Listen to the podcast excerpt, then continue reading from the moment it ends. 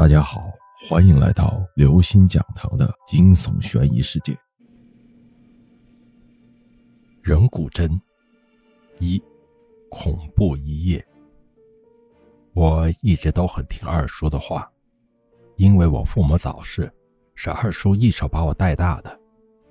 二叔让我在每个月月朔的晚上必须回家睡觉。我不懂他为什么下这样的命令。他只是轻描淡写的解释，一切都是为了我好，我也懒得追问，一切都听他的话。但自从上了大学以后，我开始对二叔的话产生了忤逆的态度。如果月朔之夜不回家睡觉，又能发生什么事呢？这个月的月朔之夜，我并没有按二叔的要求直接坐车回家，而是偷偷去了同学李泽家。参加他的生日 party，我怕二叔吵了我的兴致，还特意关了手机。吃完蛋糕，我们在阳台上唱歌嬉闹，玩得不亦乐乎。今晚的月色非常的暗淡，月亮如钩，隐隐的藏在云层当中。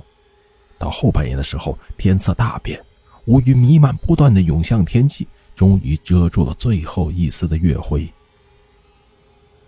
一群人打着酒嗝，走下阳台，回到房里睡觉。我的心就在那时突突的狂跳起来，浑身不受控制的往前飘去，脑袋胀得难受。这种感觉就像是有人拎着脖子，想要把我从身体里拔出来。我想打电话给二叔，可手却不听使唤，脖子越来越难受，那种疼痛感就像是马上要被拉断了一样。我努力的睁开眼睛，差点吓得晕过去。在我的上面飘着一个血肉模糊的鬼，那个鬼的脸完好无损，五官却长得和我一模一样。他睁着一双血红色的眼睛，咬牙切齿的看着我，十指如爪，尖锐而冰冷，正掐着我的脖子，用力往上拉。我竟然被一点一点的拔出了身体。鬼终于把我拔了出来。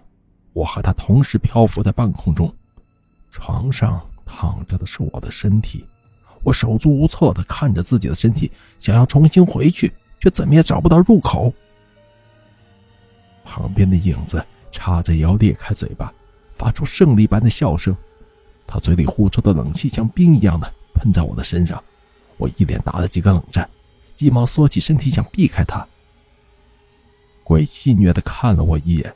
飞起身子，朝我的躯干猛地扑了下去，但他同我一样无法融进身体里面。这个鬼狂躁起来，上下左右全都试了一遍，依然无法钻进去。与此同时，我的身体却在急速发生着变化，身体慢慢变得僵硬，面部越来越白。鬼急得跪在我身体上，对天狂笑。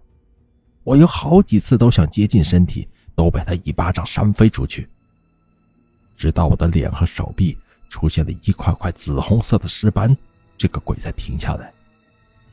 他站起来，狠狠地盯着我，突然冲向前，抓着我的头，用力往墙上撞去。我被撞得眼冒金星，一丝还手的力气都没有。等鬼打够了，才把我从地上拖起来，扔到我的身体上面。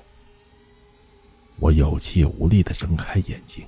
看着这个鬼，慢慢张开了双唇，里面的牙齿参差不齐，黑黢黢的像锯片一样。一溜咸水顺着嘴角淌了下来。我的天，他要吃了我！我什么也不顾了，拼命的往身体里面钻。